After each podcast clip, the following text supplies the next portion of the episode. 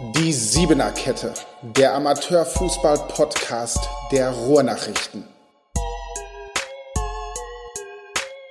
Ach, was mag ich dieses Intro. Ein schöner Hip-Hop-Beat und dann die Ankündigung. Es ist mal wieder Zeit für die Siebener Kette, dem Amateurfußball-Podcast der Ruhrnachrichten.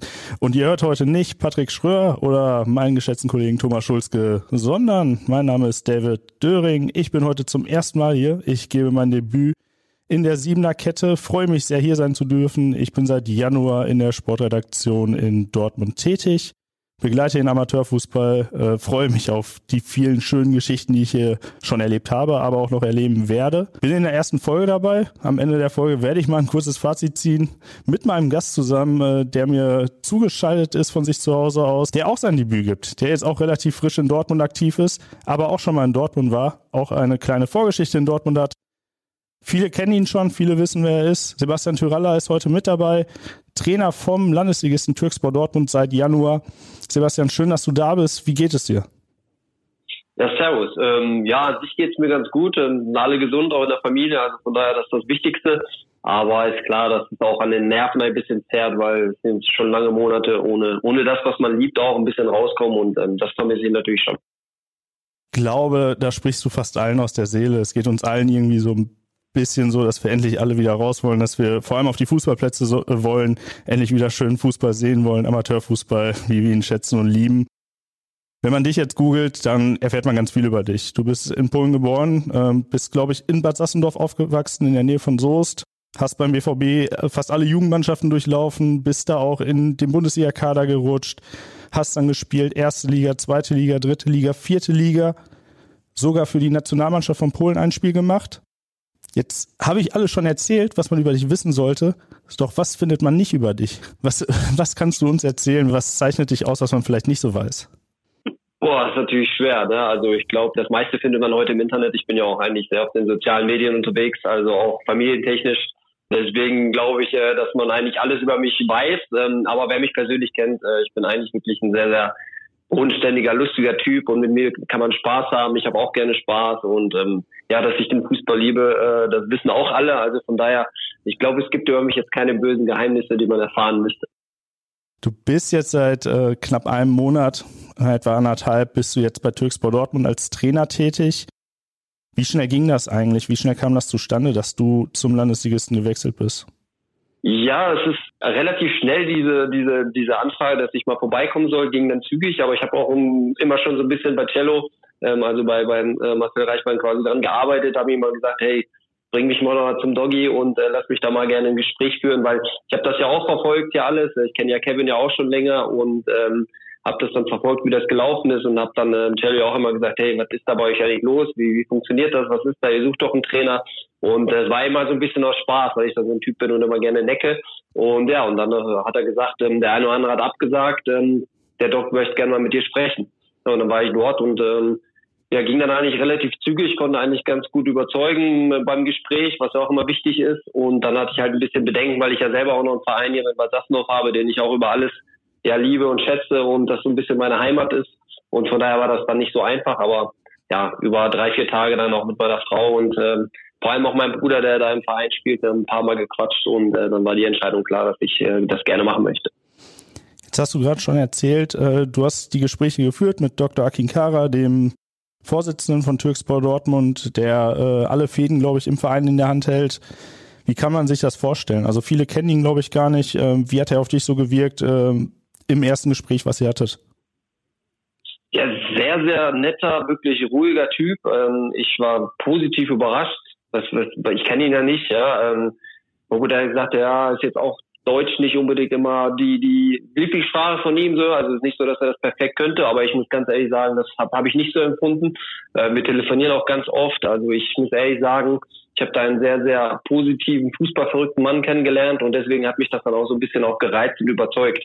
Ja, und wie gesagt, Dimi kenne ich ja auch schon länger ähm, von früher und äh, da hat das einfach insgesamt gepasst. Also ich gehe jetzt auch nicht irgendwo rein, was ich, wo ich gar keinen kenne und mit null ähm, ja, dass ich man, dass man überhaupt irgendwo reingeht und äh, nicht weiß, was los ist. Also von daher kenne ich den einen oder anderen und habe mir da auch ein paar Infos reingeholt. Und von daher habe ich da wirklich sehr, sehr positive, tolle Typen und ähm, kennengelernt und freue mich eigentlich total auf die Aufgabe. Wie sah das denn konkret aus? Wie hast du dich denn auf Türkspor Dortmund vorbereitet und was hast du im Vorhinein schon über den Club gehört? Ja, äh, bei uns ist es ja so, ich komme aus dem Kreis Soest und ähm, der SV Hilbeck ist bei uns hier so die, die treibende Kraft im Kreis. Äh, die spielen ja in einer Liga. Und das war kurz vor dem Spiel quasi ähm, Hilbeck gegen äh, Türkspor, wo dann äh, Kevin und äh, ja, der Trainer dann quasi nicht mehr da waren oder quasi hingeschmissen haben oder was es dann auch immer, wie es dann auch immer war. Das ist mir auch ähm, am Ende egal, wie es war. Ähm, und da ist das so ein bisschen dann zustande gekommen, dass ich mich auch selber da informiert habe, was läuft da eigentlich, weil ich fand das immer ganz interessant. Ich finde immer so Projekte immer total interessant, weil es wird ja auch immer sehr, sehr negativ darüber gesprochen. Ähm, überall in Deutschland ist egal, ob es in der dritten äh, oder in, in ausländischen Ligen ist, das immer das Gleiche.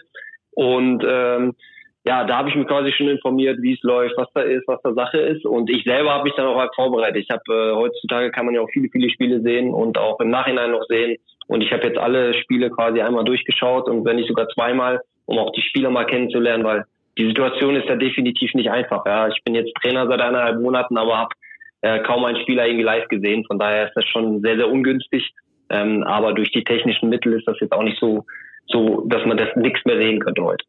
Ich kann dir auf jeden Fall sagen, dass Türkspor Dortmund hier in Dortmund sehr polarisiert ist, ein sehr polarisierender Verein. Da merken natürlich auch viele, die tätigen viele Transfers und sich viele gute Spieler sind in den letzten Jahren auch, äh, haben es sehr weit gebracht in relativ kurzer Zeit und waren auch wirklich sportlich sehr erfolgreich.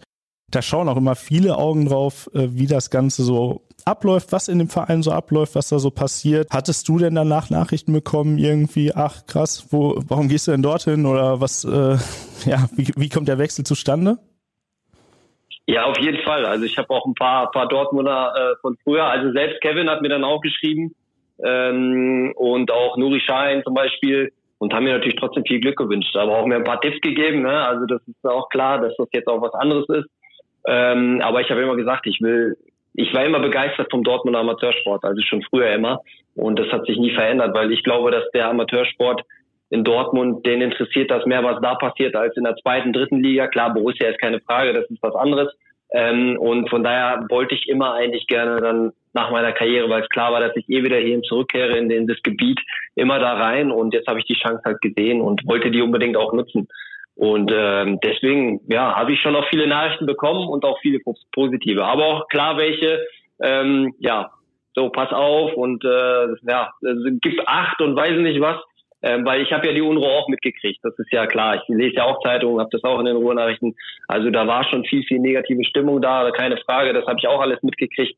Aber seitdem ich jetzt da bin, bin ich ganz ehrlich, ähm, ja, habe ich das nicht so mitgekriegt. Also ich finde, dass es in eine sehr, sehr positive Richtung gegangen ist, jetzt auch viel, viel Ruhe bei uns war und ähm, von daher bin ich eigentlich bis hierhin sehr, sehr zufrieden. Ich glaube, das ist auch genau die Richtung, in die der Verein gehen möchte. Das haben die Verantwortlichen Dr. Akinkara und Dimitrios Kalpakidis, der, der sportliche Leiter dort ist, auch mehrmals betont, auch bevor du schon kamst, wo auch viel passiert ist im Verein, viel Wirbel auch mal zwischenzeitlich war, dass es genau in diese Richtung, die du gerade äh, prophezeit hast, gehen soll ich wollte von dir wissen, wie es denn, äh, wie es denn so kommt, dass du mit dem Dortmunder Amateursport so eine Verbundenheit hast und, und du hast ja mir schon erzählt, dass du vieles gelesen hattest, auch die Podcasts gehört hast. Was ist, ist dir, was ist dir da so hängen geblieben? Ja, also ähm, erstmal kennt man ja viele, viele Leute auch von früher. Ich habe mit Jugendspielern, die jetzt auch unterwegs sind, jetzt auch einige Trainerkollegen, die jetzt auch hier arbeiten, ne? Sascha Rammel, mit denen ich zusammengespielt habe, auch. Äh, das verfolgt man ja auch. Was machen die? Ähm, auch Dimi, der ja viel rumgekommen ist, äh, das habe ich ja schon alles auch verfolgt, weil ich auch viele Leute auch kenne von früher und persönlich. Und ich war auch ständig irgendwie dann auf Reviersport unterwegs, äh, dass ja dann auch die Liga so generell im Amateursport äh, präsentiert. Ja, Ruhrnachrichten brauchen wir nicht drüber sprechen. Das finde ich phänomenal, wirklich äh, so viel Zeitungen, äh, ja, so viel Berichte, das ist schon wirklich klasse. Und ähm, von daher kommt man gar nicht drum rum, das nicht mitzukriegen. Und ähm, deswegen hat mich das so fasziniert. Und wie gesagt, ich finde auch der Amateursport ja, das ist die Basis. Da macht Fußball Spaß und das habe ich jetzt selber kennengelernt. Ich war 14 Jahre im Profigeschäft, aber habe das immer so ein bisschen vermisst, dieses dieser wahre Fußball, diese Freundschaften, mal das Bierchen danach und ähm, deswegen war das für mich immer klar, dass ich da wieder zurück will. Es ist auch so ein bisschen das Gefühl, was ich hier auch habe, Amateurfußball, da ist man ein bisschen näher dran, da werden die Emotionen so richtig gelebt, weil man ja auch oftmals das Gefühl hat, im Profifußball ist es mehr Geschäft und mehr Schein als Sein oftmals. Übrigens hast du dich gerade gut gerettet, den Konkurrenten von der Reviersport erwähnt, aber uns dann auch nochmal gelobt. du bist auf jeden Fall gut vorbereitet äh, gekommen, merke ich. Jetzt hatte ich genau sowas auch schon über dich gelesen, dass du mal bemängelt hast, dass der Profifußball, ich glaube, das hattest du damals gesagt, als du, du hast mal beim FSV Mainz 052 gespielt, in der zweiten Mannschaft in der Regionalliga, dass das Profigeschäft immer mehr ja, zu einem reinen Geschäft wird, wo auf persönlich, Persönliches nicht mehr so viel Wert gelegt wird, auf Gesten auch nicht mehr so viel Wert gelegt wird. Wieso empfindest du oder empfindest du heute überhaupt so noch? Siehst du das heute immer noch so? Auf jeden Fall. Also bei vielen Vereinen ist das, äh, ich selber habe das auch erlebt auch, ja. Also ich habe äh, zum Beispiel zwei Kreuzbandrisse gehabt, war 15 Monate verletzt und ähm, dann wurde mir halt in dem Atemzug, auch wo ich gerade fit geworden bin, gesagt, ähm, es wird der Vertrag mit einem nicht verlängert. Da war ich gerade 25, bin gerade Vater geworden und stand dann so ein bisschen vorm Nichts, weil wer nimmt einen Spieler, der 15 Monate kein Spiel gemacht hat? Und dann steht man da. Und ich finde halt einfach, dass die Vereine auch immer eine soziale und ja auch eine persönliche ähm, Beziehung aufbauen und dann auch eine Verantwortung haben für Spieler. Und ich finde, das, das lässt bei den einen oder anderen sich definitiv dann auch vermissen. Und ähm, da sieht man immer wieder, dann wird man in die zweite Mannschaft abgeschoben oder man sagt, man kann dich nicht mehr gebrauchen. Und Spieler sind nicht, geben, geben eigentlich immer Gas. Wenn die Leistung mal nicht stimmt oder man verletzt ist, macht man nicht mit Absicht. Und ich finde, da muss man eine vernünftige Lösung finden. Aber wenn, wenn du es nicht mehr bringst, wenn du die Leistung nicht mehr bringst, dann ist es auch nicht mehr interessant für, für einige Vereine. Ich rede jetzt nicht für alle, definitiv nicht. Der, äh, das ist überall anders, überall unterschiedlich. Der Verein macht das so, der so. Aber definitiv ist es mehr Geschäft geworden und das, das sieht man halt bei vielen Dingen. Und ich finde halt einfach, dass man die Basis derzeit total vergisst und äh, das finde ich halt einfach schade. Da muss ja auch einiges an Druck hinterstecken, gerade wenn man dann verletzt ist, dann wird einem gesagt, der Vertrag wird nicht verlängert. Medial prasselt einiges auf einen ein. Wie war das für dich während deiner Profizeit? Wie viel hast du da medial wahrgenommen? Hast du das überhaupt betrachtet oder hast du gesagt, nee, ich lasse das alles von mir weg, weil du bist ja auch schon sehr früh Profi geworden? Das sagt man immer so, ähm, oder die Leute, die sagen, die lesen keine Zeitung oder ziehen das im Internet nicht mit. Hut ab, wenn die das können. Ich habe das auch immer gehofft und behauptet von mir, dass ich das kann, aber man kriegt so viele Dinge mit, egal ob es auch das persönliche Umfeld, Freunde, die lesen das auch, kriegen das mit. Das ist heutzutage einfach auch ganz, ganz schwer. Und die Zeiten hatte ich auch. Also wenn, wenn ich jetzt in Erfurt war, ist eine sehr schöne Station, eine meiner schönsten. Aber da auch Beleidigungen, ähm, Bedrohungen im Briefkasten und solche Dinge, das gehört alles dazu im Fußball. Das kann man nicht ausblenden. Das nimmst du mit nach Hause und das alleine das, da ich selber wirklich ein extremer Familienmensch bin, hat mich auch im Profifußball extrem mitgenommen auch. Und dann konnte ich dann auch, also konnte man auch irgendwann, hatte man auch keine Lust mehr gehabt, weil ich finde immer, man geht gerne zum Training, das habe ich immer gerne gemacht, aber dann kann auch mal zu Hause abschalten und das konnte man dann irgendwann nicht mehr. Und das ist dann manchmal ein bisschen too much. Und da würde ich mir halt wünschen, auch von, von den meisten Medien oder im Internet, dass man halt, ja, dass man auch da auch ein bisschen Rücksicht nimmt, weil Maschinen sind, äh, sind das keine da oben und jeder nimmt das mit, weil man auch noch Mensch ist. Kann ich absolut verstehen. Wie war das denn für dich, vor allem damals als junger Spieler? Also du bist, glaube ich, mit 16 zum ersten Mal bei den Profis gewesen, durftest bei Borussia Dortmund im Bundesliga-Kader mittrainieren, mit dabei sein.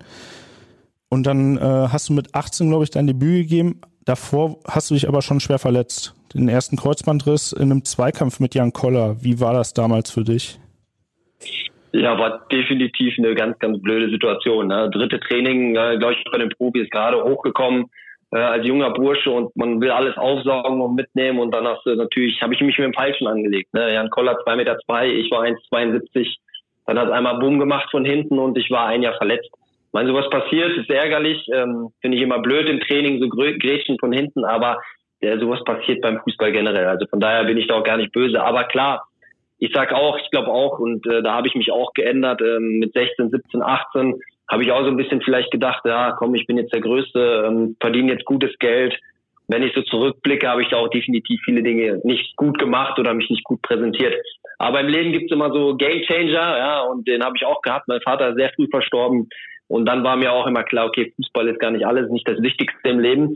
Und seitdem ähm, sehe ich das halt alles ein bisschen anders. Und von daher, ja, habe ich das oft das Gefühl, dass viele, viele junge Spieler auch so einen Game Changer brauchen, egal ob in der Familie oder sonst irgendwas, weil ich finde schon, dass sich das auch extrem geändert hat zu der, zu der ja, heutigen Zeit. Also gerade heute, die jungen Spieler, mir fehlt manchmal der Respekt extrem, aber ich glaube, da können viele, viele äh, das bestätigen. Ähm, nicht alle so nochmal, ich will auch gar nicht äh, böse immer sein oder reden, aber es hat sich schon geändert. Früher, wenn ich mich in der, ich saß in der Kabine, neben mir war Lars Dicken, auf der anderen Seite Christian Burns, Also ihr glaubt nicht, dass ich einen Ton gesagt hätte. Ich saß da und war froh, wenn das Training Ende war und ich wieder nach Hause konnte. Und heutzutage glaube ich, wenn da ein 17-, 18-Jähriger reinkommt, der macht mal eben die Musik. Ja, das hätte ich mich früher nicht getraut. Also gab es damals dann wirklich diese klassische Hierarchie, dass sich jüngere Spieler erstmal ganz hinten anstellen mussten, Bälle holen mussten, keine Ahnung, die letzte Ecke in der Umkleidekabine bekommen haben, ehe sie dann irgendwelche Ansprüche stellen konnten?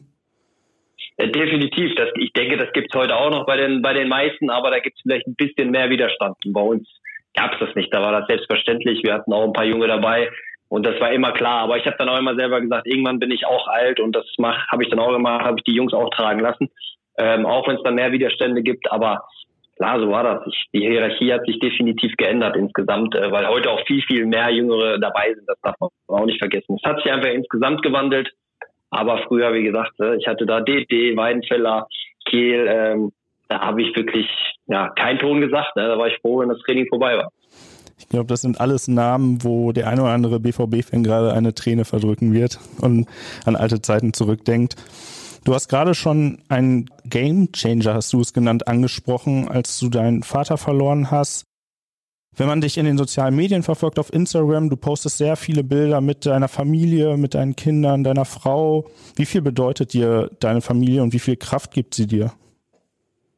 Ja, es gibt für mich immer noch nichts Wichtiges als meine Family. Also ich habe meine Frau mit 14 kennengelernt, also bin jetzt schon ja, stolze 18 Jahre verheiratet, äh, also nicht verheiratet zusammen und auch schon 10 Jahre verheiratet. Also äh, wir kennen jetzt schon Ewigkeiten, haben drei Kinder und äh, klar, Familie ist für mich das Wichtigste und Beste und es gibt mir auch einfach immer nach meinen Verletzungen auch und immer die Kraft dann auch, dass es was anderes gibt außer nur Fußball und das, das ist das Wichtigste. Deswegen würde ich immer Familie vor alles stellen und das weiß jeder. Deswegen, wenn mich da jemand trifft, ich bin absoluter Family-Typ und so wird es immer bleiben. Jetzt hast du mit Anfang 30 deine äh, Profikarriere beendet. Lag das zum einen daran, dass du, dass du wegen der Verletzung irgendwann gesagt hast, ich ziehe jetzt einen Cut oder wolltest du einfach wirklich einfach ein bisschen kürzer treten, zurück in die Heimat ziehen? Du bist ja nach, dann zum, nach Bad Sassendorf wieder gegangen, hast dann auch angefangen, in deinem Heimatverein mehr zu machen, da wieder zu kicken, äh, den Spielertrainer auch zu machen. Oder wie kam die Entscheidung zustande, mit dem Profifußball komplett abzuschließen? Ja, also ich war 31, ich meine, da hätte ich eigentlich noch so zwei, drei, vier Jährchen gehabt, die man eventuell auch hätte spielen können. Ich hatte auch noch das eine oder andere Angebot aus der Regionalliga gehabt, aber ich war es ging auch wirklich nicht mehr. Man muss dann auch ein bisschen realistisch sagen und da wieder die Familie in den Vordergrund stellen. Ich habe gesagt, ich muss irgendwas suchen, was ich die nächsten 30, 40 Jahre machen kann, damit ich meine Familie ernähren kann. Und das war für mich das Allerwichtigste. Und ich habe das im Fußball erstmal nicht gesehen und wollte das auch nicht. Es ging auch einfach nicht mehr. Weil wenn man mich heute auch sieht, ich kann noch ein bisschen kicken, mich noch ein bisschen bewegen, aber ganz ehrlich, mit 33 fühle ich mich manchmal wie ein 80-Jähriger. Das, und ähm, das neue Knie klopft auch schon an nach, nach zehn Operationen und irgendwann muss dann auch mal gut sein. Und äh, ja, ich war auch immer so ein Typ, ich habe schon mit 25 dann auch schon im Trainerbereich gearbeitet, äh, Jugendmannschaften mitgemacht und von daher war für mich auch klar, ich bin Fußball verrückt, liebe das. Da war klar, dass ich das auch irgendwann äh, in dem Geschäft als Trainer ein bisschen verfolgen möchte. Also in dem Geschäft aber nicht ganz oben, das ist jetzt nicht mal das primäre Ziel, sondern eigentlich einfach, ja, im Amateursport, das, das macht schon Laune genug, da gibt's viele geile Fußballer und von daher war das ein bisschen das Ziel. Wie kann ich mir das denn vorstellen, wenn du vor ein paar Monaten oder ein paar Jahren dann noch, damals als du deine Karriere beendet hast, vor tausenden von Zuschauern gespielt hast, vor ja, mehreren tausend Zuschauern. Und ich meine, du hast auch im Westfalenstadion gespielt vor, ich glaube damals auch schon vor 80.000. Und dann landest du auf einmal in der Kreisliga A auf irgendeinem Ascheplatz in Soest. Wie war da dein Gefühl? Ja, ich, äh, klar, es ist sehr, sehr schwierig zu vergleichen. Ich meine, äh, wollen wir nicht drum herum reden, das in Dortmund oder ich habe ein Derby auf Schalke, ich habe äh, auch in der Nationalmannschaft vor vielen gespielt. Also das kann man natürlich nicht vergleichen, das Feeling. Ich fand es schon immer ganz besonders, allein zum Aufwärmen raus, obwohl noch nicht alle im Stadion waren in Dortmund, das war schon, wenn das Lied gekommen ist, die Südtribüne war voll, das erzähle ich einfach auch gerne, das war schon unfassbar und äh, kann man nicht vergleichen. Aber selbst jetzt, ich meine, wenn ich dann in Bad Sassenau, da sind 100 Zuschauer, da fand ich das immer super. Man kennt jeden, man grüßt sich, man ist näher dran, wie gesagt, man trinkt vielleicht nachher ein Bierchen zusammen, man unterhält sich noch über das Spiel und was hast du nicht gut gemacht und was hast du da schon wieder gemeckert und der Fehlpass, was sollte das? Das finde ich auch cool. Also das hat alle seine Vor- und Nachteile und deswegen und ich jetzt auch im Amateursport, ich sehe das ja auch, der Sportplätze sind immer voll und von daher freue ich mich eigentlich drauf, auch mal ja, mal andere Leute kennenzulernen, auch mal kritische Sachen, das gehört dazu und von daher wird das bestimmt auch eine, eine tolle Sache. Ich glaube, das sehen wir uns alle bei volle Amateurfußballplätze, eine Bratwurst, ein Bier und ein schönes Spiel sehen. Jetzt kommst du äh, nach Dortmund zu Türkspor Dortmund. In Dortmund polarisiert der Fußball sehr. Türkspor will nach oben, sagt das auch sehr offensiv, hatte, hatte den Aufstieg auch angepeilt. Ähm, wie, sind, wie sehen deine Ambitionen mit dem Club aus? Wo willst du hin? Worüber habt ihr vielleicht gesprochen mit äh, Dr. Kinkara, mit Dimitrios Kalpakidis und Ma Marcel Reichwein? Ja, war ja ganz klar. Also ich glaube, da brauche ich auch nicht drum herum aber das, das würde ich immer machen, wenn ich irgendwo hingehe. Ich will immer das Maximale erreichen. Ob man das dann schafft, ist was anderes. Es gibt für mich keinen Muss. Ich, ich muss das nicht und die Mannschaft muss das nicht. Das gibt es nicht. Das gibt es auch im Fußball nicht. Aber man sollte es wollen. Und äh, wir wollen das unbedingt. Wir wollen aufsteigen und quasi Schritt für Schritt einfach denken. Weil ich finde, ähm, der erste Schritt muss gemacht werden. Und ich will nicht sagen, wir wollen jetzt in drei, vier, fünf Jahren dann in der Oberliga, Regionalliga spielen. Das ist einfach viel, viel zu weit gedacht ich glaube, so, so macht das der Verein auch nicht. Der, die haben schon einen Plan für die nächsten vier Jahre. Das soll das Ziel ist Oberliga, was ich jetzt total in Ordnung finde. Aber der erste Step muss ja erstmal gemacht werden. Und das ist ganz klar der Aufstieg in die Westfalenliga. Und das wird schwer genug.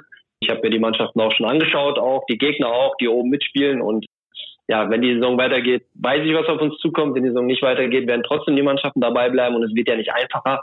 Und von daher äh, ist das erstmal der erste schwierige Schritt, da aufzusteigen.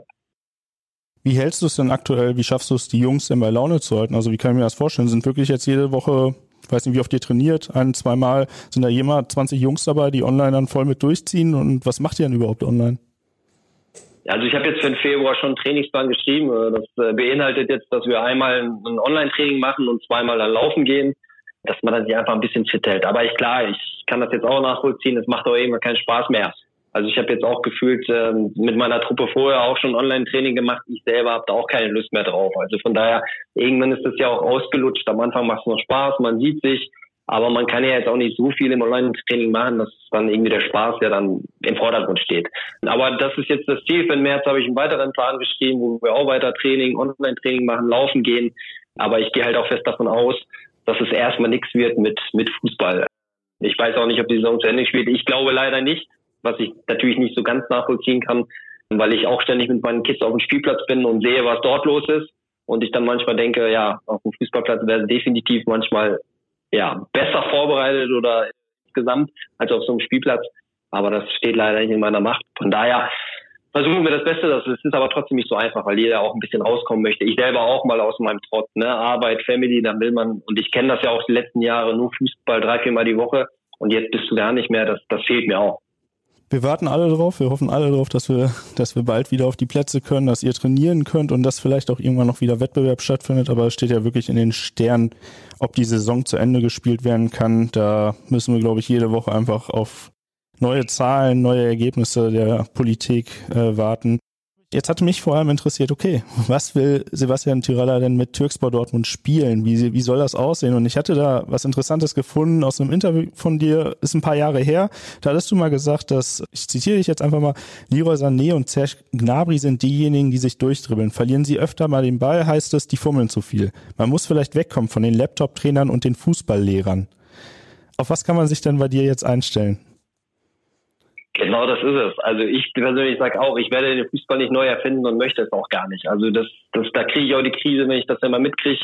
Ähm, ja, wenn alleine schon, dass unsere höchste Lizenz Fußballlehrer heißt, da kriege ich auch schon äh, einen Rappel, weil wir sind alles keine Lehrer, der Fußball muss Spaß machen. Ich finde, du musst die Jungs einfach begeistern von deiner Idee, mit deiner Leidenschaft und dann werden, wird das automatisch, weil kicken können die alle irgendwo, äh, klar muss man ein paar taktische Dinge vorgeben, das ist auch völlig normal, aber im Endeffekt muss man die Jungs einfach begeistern, zum Training zu kommen, dass sie Spaß haben, dass sie Gas geben und dann wird das schon von alleine laufen. Ja, ich äh, sage das auch ganz gerne immer. Ich habe selber eineinhalb Jahre unter Kloppo trainiert und der hat das genauso gemacht. Ja, der hat Emotionen reingebracht. Man, man ist für ihn durchs Feuer gegangen und das möchte ich halt auch, dass meine Jungs einfach sagen, okay, komm, ich habe Ballverlust, lauf hinterher, und bleib nicht einfach stehen und mecker. Ich weiß, das ist keine einfache Aufgabe, auch bei Türkspor, weil wir auch gute Spieler haben, aber auch schöne Charaktere oder gefährliche manchmal, ja. Ähm, das wird keine einfache Aufgabe, aber da muss man hinkommen, dass man die Jungs einfach dahin kriegt, das zu machen. Und ich sag einfach, ich will Fußball sehen und ähm, ich, wenn ich dann erste, zweite, auch Drittliga manchmal sehe, dann der Ball nur ständig lang gehauen wird, das ist für mich kein Fußball. Und von daher sage ich auch, ähm, hat eigentlich Moachi, mein Torwart, ja eigentlich verboten, den Ball lang zu schlagen. Und äh, deswegen bin ich mal gespannt, wie die Jungs das umsetzen können. Das Wort, was Jürgen Klopp in seiner BVB-Ära wohl am meisten geprägt hat, war Vollgasfußball. Können wir uns dann da, darauf einstellen, dass da immer was los sein wird? Das auf jeden Fall. Also das kann ich definitiv sagen. Wie man es dann am Ende rumkriegt, ist natürlich schwer zu sagen. Muss die Jungs auch kennenlernen, da muss man schauen, wen, wen hat man, wer kann was. Aber das wird definitiv sein. Also ich bin einer, der möchte echt agieren, der möchte einen Ball haben und äh, das wird dann auch mein Team so machen. Und ich will wirklich, dass sie da 90 Minuten durchs Feuer gehen, das können alle machen und danach, wie gesagt, äh, habe ich ja schon mitgekriegt, äh, setzen wir uns hin, essen Köfte zusammen, dann passt es. äh, klingt auf jeden Fall lecker. Ihr plant ja auch so ein bisschen, ihr müsst ja die nächsten Wochen, nächsten Monate planen. Bei einigen Spielern laufen vielleicht auch Verträge aus. Ihr plant ja wahrscheinlich auch die neue Saison schon. Wie sieht das konkret aus? Wer, wer kümmert sich da um was bei euch? Du bist da jetzt im, als Trainer im Bilde, du hast äh, als Co-Trainer Marcel Reichmann, der das Team natürlich auch schon kennt, was ja auch wahrscheinlich dir in die Karten spielen wird. Dimitrios Kalpakidis ist als sportlicher Leiter noch aktiv. Wer kümmert sich da um was? Wie, wie sehen die Aufgaben aus? Ja, im Prinzip ist es auch gar nicht so einfach für, für mich jetzt auch, ja, weil klar wird sich der Kader verändern, aber ich habe auch gesagt, natürlich würde ich gerne die Spieler auch mal persönlich kennenlernen auf dem Platz. Ähm, mit wem würde ich gern weiterarbeiten? Wer passt da zu meinem, zu meiner Philosophie, die ich auch habe?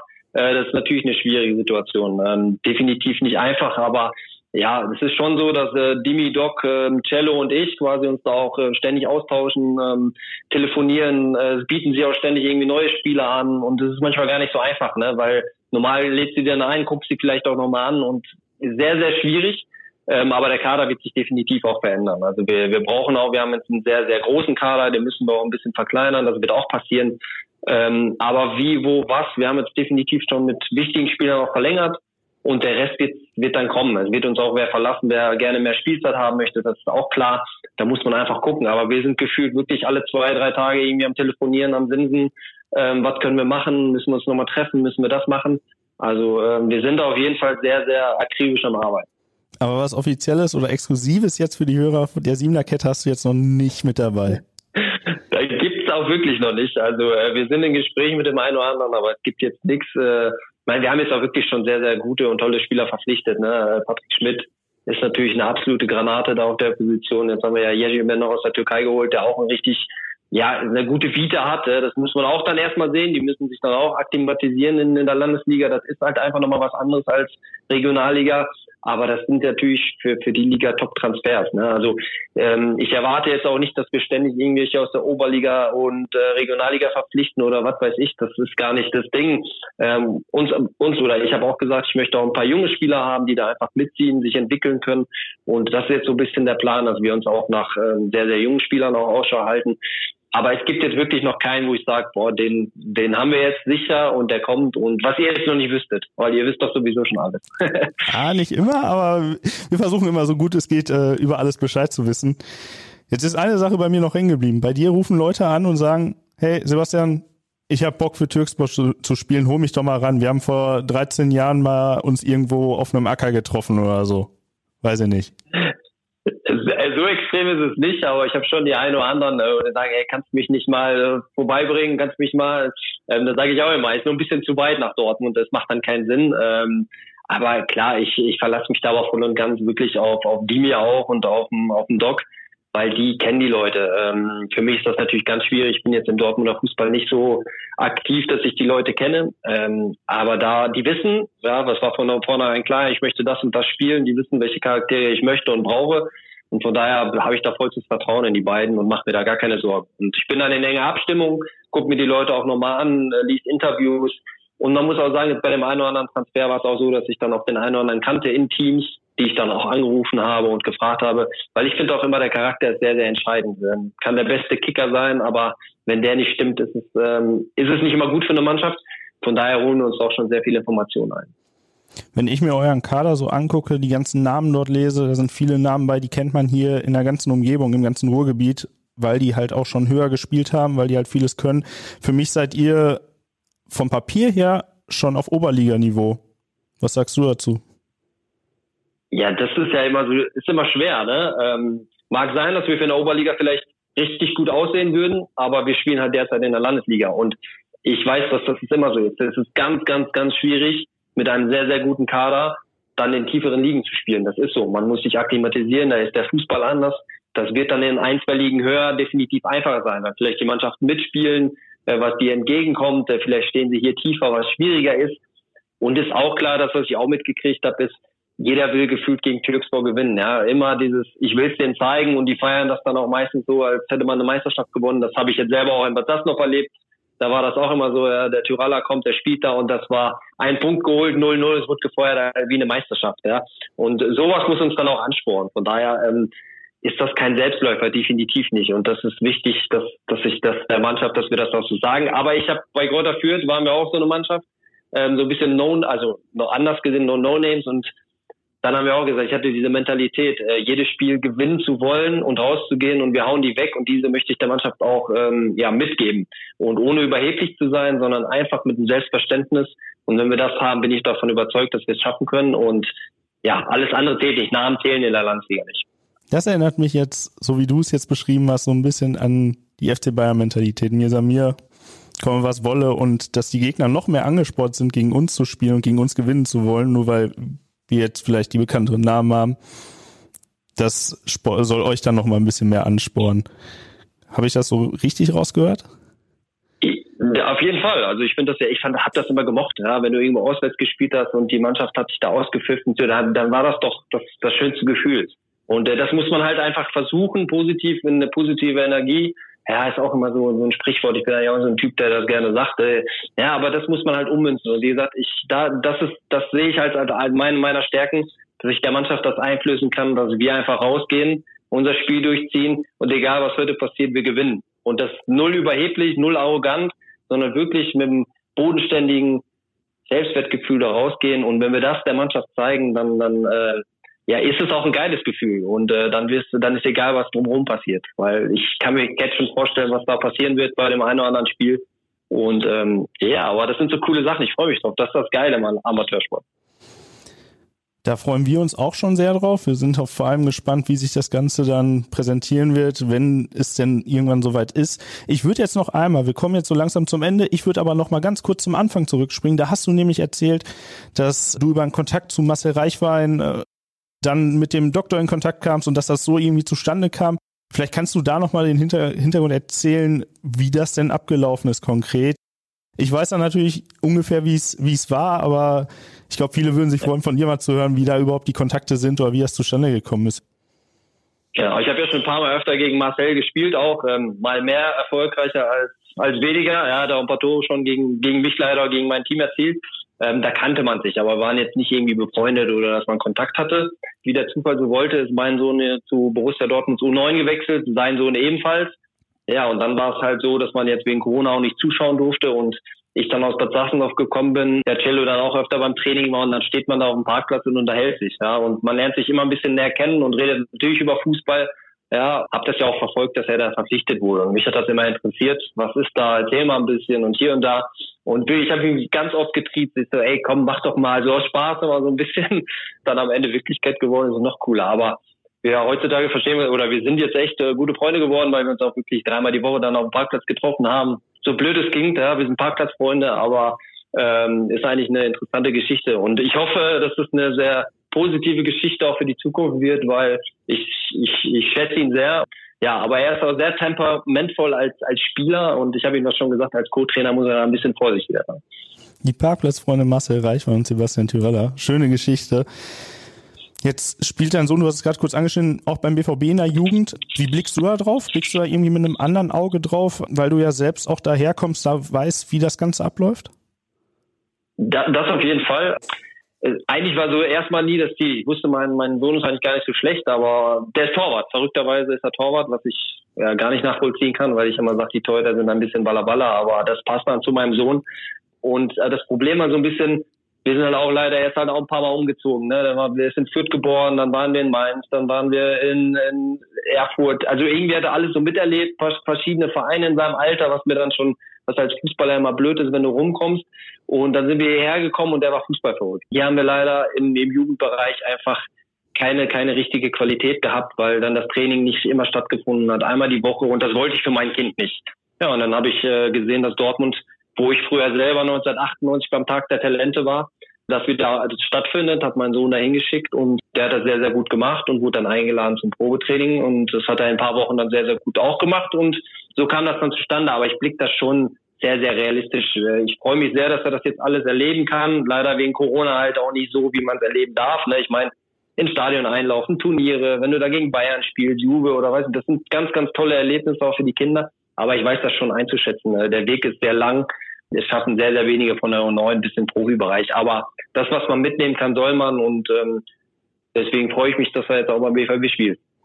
Es wäre auf jeden Fall eine schöne Geschichte, den nächsten Tyraller im BVB-Trikot irgendwann mal zu sehen. Bis dahin ist aber noch etwas Zeit und wir freuen uns erstmal auf dich dann bald auf den Amateurfußballplätzen, wenn es denn wieder soweit ist. Sebastian, erste Folge von dir, erste Folge von mir in der Siebener-Kette. Bist du zufrieden? Hast du sehr, sehr gut gemacht. Kompliment. Also definitiv. Hat, mir hat mir Spaß gemacht und ich hoffe, das wird nicht die letzte. Und äh, ja, irgendwann äh, nach dem Aufstieg können wir dann nochmal zusammensitzen ambitionierte Worte von dir, den Aufstieg da schon, schon etwas mit einplanen. Kann ich nur zurückgeben, hat sehr viel Spaß gemacht, äh, mit dir heute reden zu dürfen über Türkspur, über deine Profi-Vergangenheit und alles, was da hoffentlich in der Zukunft bald kommen wird und dann wieder auf den Amateurfußballplätzen in Dortmund passieren wird. Ihr erfahrt darüber alles wie immer auf www.ruhrnachrichten.de. Freut mich, dass ihr zugehört habt, dass ihr dabei wart. Das war's von Sebastian und mir. Wir hören uns bald wieder. Bis dann. Die Siebener Kette, der Amateurfußball-Podcast der Ruhrnachrichten.